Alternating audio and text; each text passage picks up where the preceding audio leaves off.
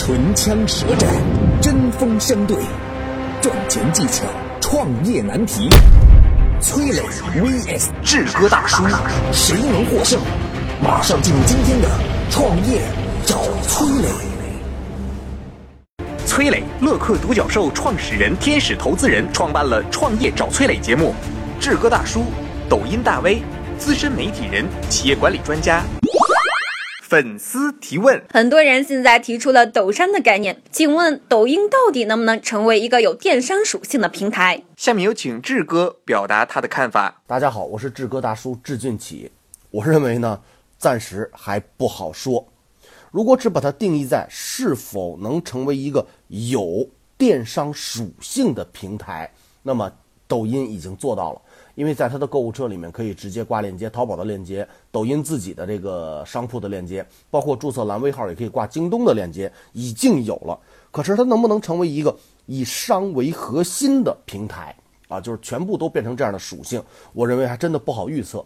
抖商的概念也越来越广泛，被更越来越多的人这个所接受啊，所接受，呃，所提及到，甚至有人开始已经在这个抖商的商标啊等等这些事情上打主意了。可是呢？嗯，抖音在最初啊，它是记就现在吧，记录美好生活。最初的时候是一个为什么叫抖啊？唱歌跳舞有节奏，让大家把自己的这个唱歌啊跳舞这个有节奏的感受发上来。后来越来越多人呢也记录其他的事情。那么在这个过程中，实际上已经发生了一些变化。那么会不会变成以商属性为核心的变化？那会不会走到这条路上来呢？我觉得这有特别多的不可控的因素。官方那会有很多的这个就是其他的因素，我们可能看不清摸不透啊，有这样的原因，有这样的因素在，我们先不讨论，单讨论一个个人，就是现在很多朋友呢都开始玩抖音、刷抖音，粉丝长得也不错，但是呢，哎，我一个唱歌的，一个跳舞的，一个漂漂亮亮的小姐姐，很帅气的小哥哥，突然站出来的时候，就是粉丝一直长得很好，突然说，哎，整了一个什么商品，这个不错，然后粉丝哇哇的骂街，啊，哇哇的掉粉儿，就是哎呀，开始变现啦，怎样？我们不去讨论粉丝这种心态是如何的啊，就单说这种行为。那么从个人做转型都需要一个比较难的过程啊，何况是嗯整个平台如果转成以商为核心属性的平台，那么我觉得需要走的路可能还是挺长的，需要做的这个决定还是嗯要慎重的，会很坚决的。啊，商属性的平台，你能干得过京东吗？能干得过淘宝吗？大家会第一反应买东西先上抖音来吗？那么抖音现有的这个属性，它愿不愿意牺牲掉呢？如果他说附加商的属性没问题，如果转成商为核心的属性，我觉得难度挺大，而且有很高风险，所以目前这个结果不好说。感谢志哥的精彩发言。下面有请崔磊表达他的看法。抖音一定能够成为一个带货的平台，就这件事儿，我觉得已经没有讨论的必要了。我等会儿想告诉各位，有几个途径可以在抖音当中赶紧的去赚钱啊。然后，嗯，你看微博最终帮淘宝引流了，微信那衍生出了微商啊，不需要再普及了吧？那抖音这件事儿，你说能不能帮助别人去带货？如果它的流量足够大，用户在上面停留的时间足够长，它一定能够带货。所以，我们现在要去讨论的，或者我们现在要去学习到的是，抖音到底有哪一些方法可以把东西卖出去。第一个啊，抖音当中有一个最基本的就是购物车。这购物车大家自己去百度吧，或者去抖音当中查吧。这个因为是在呃音频节目当中，也不是很方便告诉大家。反正要达到一定的粉丝量，或者在后台可以直接自己去看标准等等等等。这购物车开通了之后呢，它既有抖音当中原生的店铺，也可以直接链接一个淘宝店铺，这都可以。也就意味着说，当你有了这个。抖音购物车的功能之后，你就可以在抖音卖东西了。卖东西的方式，第一个是在自己发的视频当中去卖东西，这是一种方式；另外一种呢，是在直播当中来卖东西。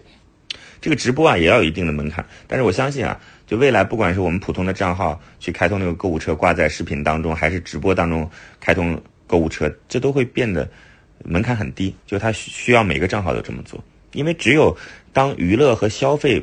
捆绑在一块儿的时候，抖音才能真正走进我们的生活。我们现在已经很清晰的看到啊，就是抖音现在正在加大这部分的投入，不管是购物车也好，直播当中卖货啊，他都希望能够有所尝试。另外还有一个呢，就是了解一下关于蓝 V 的功能。蓝 V 是抖音专门针对商家来给予的一个权限啊，这个权限对于各位来讲会很重要，因为它会帮你去进行一些。特权的开通，比如说开通蓝 V 之后，你就直接有了购物车，有了一分钟的视频，然后有了一些这个自己专属地址、专属名称等等这样的功能。呃，因为今天我们不能聊的太多，我只能把这几个点告诉你。你要是有兴趣的话，得自己再去了解。也可以在抖音当中找一下我的名字啊，然后私信我一些问题，那个时候回答可能相对来讲会全面一些。呃，总而言之呢，要把抖音当做一次红利来看，就跟那个时候出了微信，微信之前有微博，类似于像这样的红利来看待。前面两个平台都已经验证了。就是我们因为两个平台抓不到了红利，然后有些人因此成为了千万富翁、亿万富翁。那么抖音这件事情，我希望各位能够去很深入的来进行研究。正在听节目的您，欢迎加入我们的创业者社群“乐客独角兽”，这是国内目前规模领先的创业社群，有两万多人，分布于不同的地区和不同的行业。我们用一个小程序帮助您可以跨群进行交流，很多创业者在这里找到了生意的合作伙伴。一起组队的合伙人，甚至是诚意满满的投资人，创业啊，就是要不断的进行资源链接，用能利用的资源实现自己的目标。欢迎您加入国内领先的创业者社群乐客独角兽。您可以先添加我的个人微信号，下拉手机屏幕添加节目简介里的微信号即可。有关创业的问题，也欢迎您私信我，咱们私聊。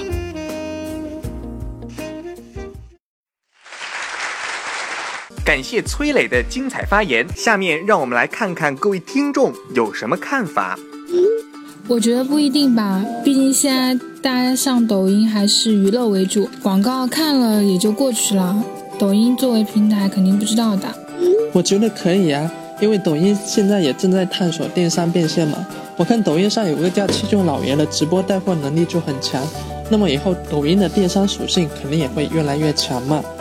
我觉得现在的抖音已经有这个趋势了吧？好多大号都开通了购物车，以后肯定越来越强。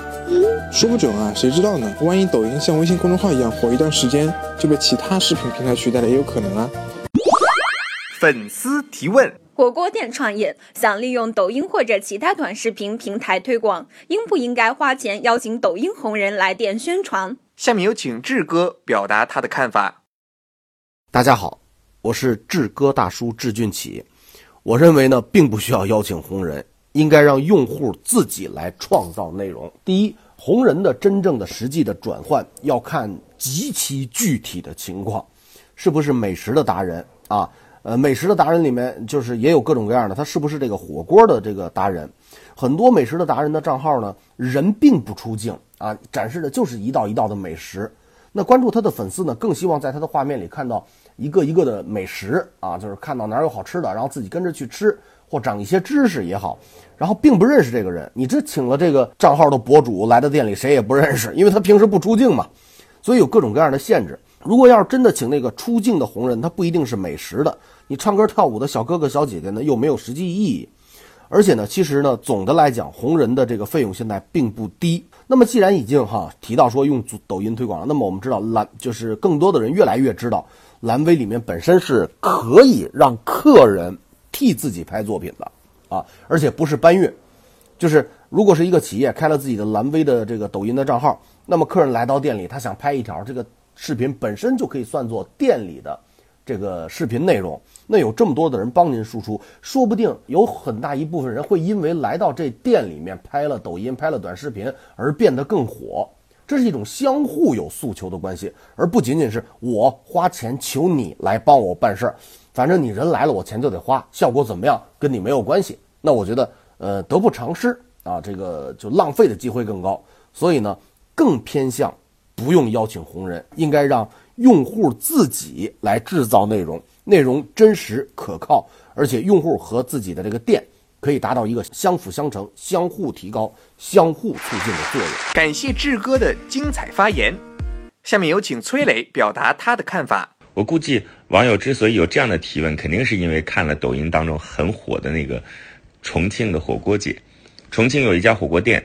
它是有歌舞表演的那种火锅店，这当中有一个演员呢，特别卖力，特别卖力的跳舞，结果网友就用抖音把它记录下来，进行了传播。这个火锅店里边跳舞的小姐姐一下子成为了抖音当中的红人啊！大家应该在刷抖音的时候都看到过。那我觉得，既然在重庆的这家火锅店能够通过网红让这家店成为网红店，那么您也可以用这样的方式啊。行业中不是有那个好一点策略吗？就是比别人做的好一点，我们就能够胜出。在宣传方式上也同样如此。说实话啊，请网红这件事情，其实对于很多火锅店来讲，肯定是可以想，但实际上做不了。哎呀，你让我请个网红，第一成本也实在是太高了，第二我也不知道到哪儿去请啊。于是我告诉各位两种方式，其实请网红的方式无非是把这个店形象化，通过现在新媒体的方式，让别人能够抓到你的特色，从而让你在别人的心中留下深刻的记忆，然后在他脑子里种草，下次愿意到你这儿去消费。你要知道，重庆那家火锅店现在已经有人专门是打飞的赶到重庆去，为了吃个火锅。哈哈，这对于传统的这个火锅市场当中完全是不可思议的。那所以，我们到底怎么样去把我们的火锅店打造成为一个网红店，才是我们今天要去讲的。是不是请网红都不是最重要的？那么，到底怎么打造自己的内容呢？比如我说三点吧。海底捞不是有那个陪伴的熊嘛？就一个人去海底捞吃火锅的时候，会有一个熊来去陪伴你。如果你这个店也有类似于像这样的服务，你完全可以以那个公仔来作为视角，然后不停的让他来发自媒体，就说我是一个公仔，我今天又陪了谁，他点了什么，用这样的一个目光去看自己的顾客，从而突出自己的服务。比如说啊，在你的配料当中有一个配料，那就满满的是牛肉，就看起来这个配料比菜还贵，然后突出你自己的那个价廉物美的感觉。对吧？把那个牛肉熬制的过程，或者牛肉该怎么样跟其他菜去做搭档，发现青菜还要用牛肉来蘸，然后引起话题性。比如说啊，在你的店铺当中，你可以拍一下你的那个肉类，比如说牛肉、羊肉，甚至是猪肉，然后切成碎末了之后放在盘子上，这盘子一翻过来，发现肉掉不下来，掉不下来证明什么呢？证明这个肉不注水，来证明你的品质优秀。抓到店里边的一个特色，然后不停的去宣传它，不停的去放大它，把这个特色呢和你店里边的品牌来进行链接，让它来成为你店里边的标签。别人一想到你的店，就想到的是，哎呦，有一个陪伴的熊，有特别实惠的那个配料，有很好的品质的肉，让大家能够有这种联想，那么你的网红就已经被你打造出来了。所以不一定非要是在。店里边请一个网红来唱歌跳舞啊，而是让店里边的某一项标签成为别人心里边记忆深刻的东西，让你成为一家网红店。正在听节目的您，欢迎加入我们的创业者社群“乐客独角兽”，这是国内目前规模领先的创业社群，有两万多人，分布于不同的地区和不同的行业。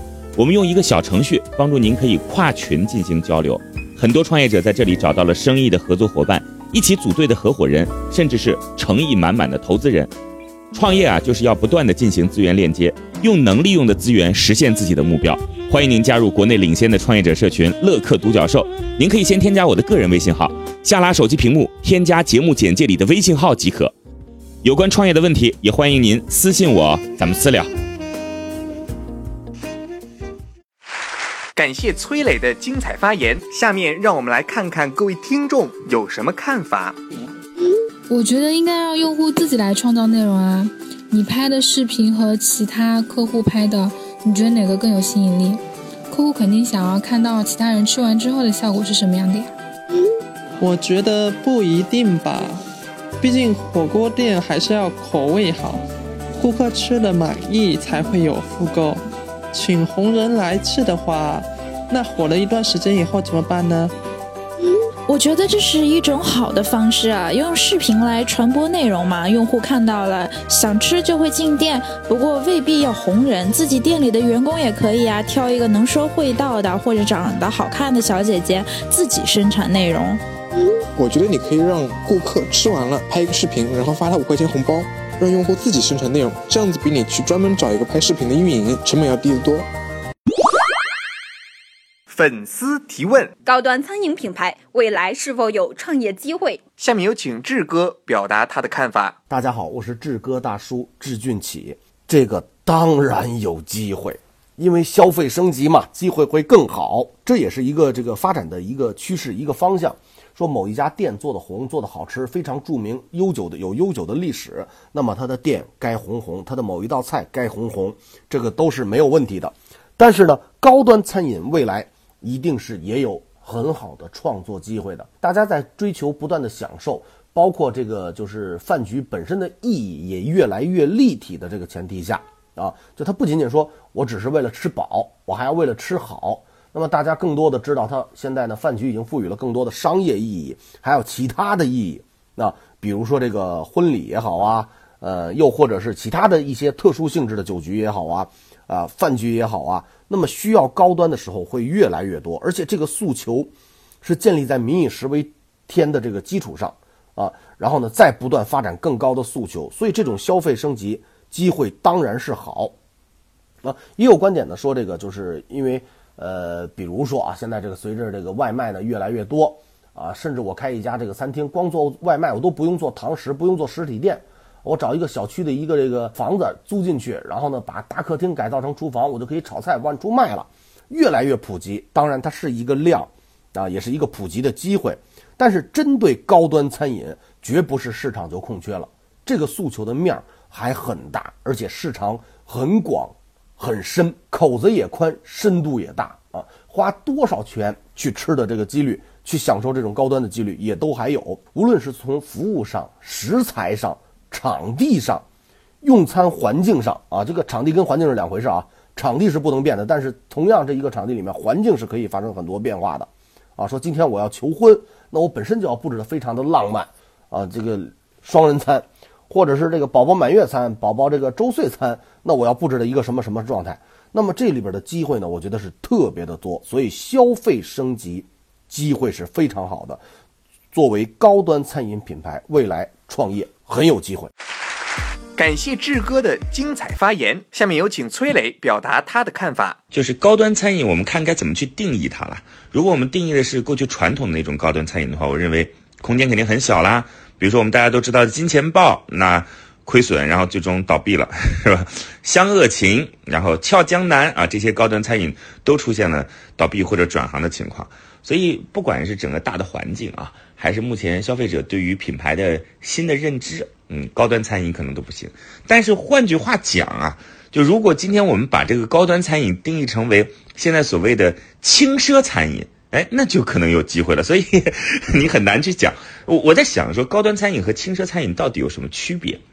我认为高端餐饮主要打的是场景，就是这个场景呢是以商务为主的场景，而且呢是以多人聚会来作为主要的消费者，就是他不是说两三个人的。但是轻奢呢也是场景，但这个场景一般来讲是比较私密的这种社交聚会，这种比较私密的社交聚会一般来讲就是恋人或者是很好的朋友。闺蜜等等，就是这样的角色。那代表会是什么呢？代表就是类似于像日本料理啊。我们现在知道说，在整个就是我们看餐饮的价格当中，日本料理属于是价格比较偏高类型的。它它是不适合说一群人去吃日本料理，他一定就是两个人或者三四个人去吃日本料理的。我觉得这样的方向可以。所以，如果今天我们讲高端餐饮和轻奢餐饮，你得先想清楚自己到底做的是什么。然后我们上次其实已经讲过了，我说未来中国餐饮就三个方向，第一个方向就是往高效的方向去，不是不是学校啊，是高效率的方向。第二个呢就是连锁加盟，那事跟你没什么关系，它主要是供应链端做得很好，选店做得很好，这个连锁加盟的管理做得很好，这跟你没什么关系。第三个呢就是具体切入到一个场景，大家消费的不是餐饮，而是场景。对，那我觉得就是我们如果。去想说高端餐饮能不能做，未来唯一能够切的方向就是这个场景的方向了。那这个场景的方向，你要去想说，如果公务的这边不太好做的话，那只能去考虑说，除了公务的这个场景之外，其他的哪一些社交的场景是匹配的。另外还想告诉你的就是，像外婆家这样非常强管理能力的餐饮品牌，就是他们呢把自己的整个店装修的跟这过去的高端餐饮门店一样。花了好多心思，但是价格却是非常平民的价格。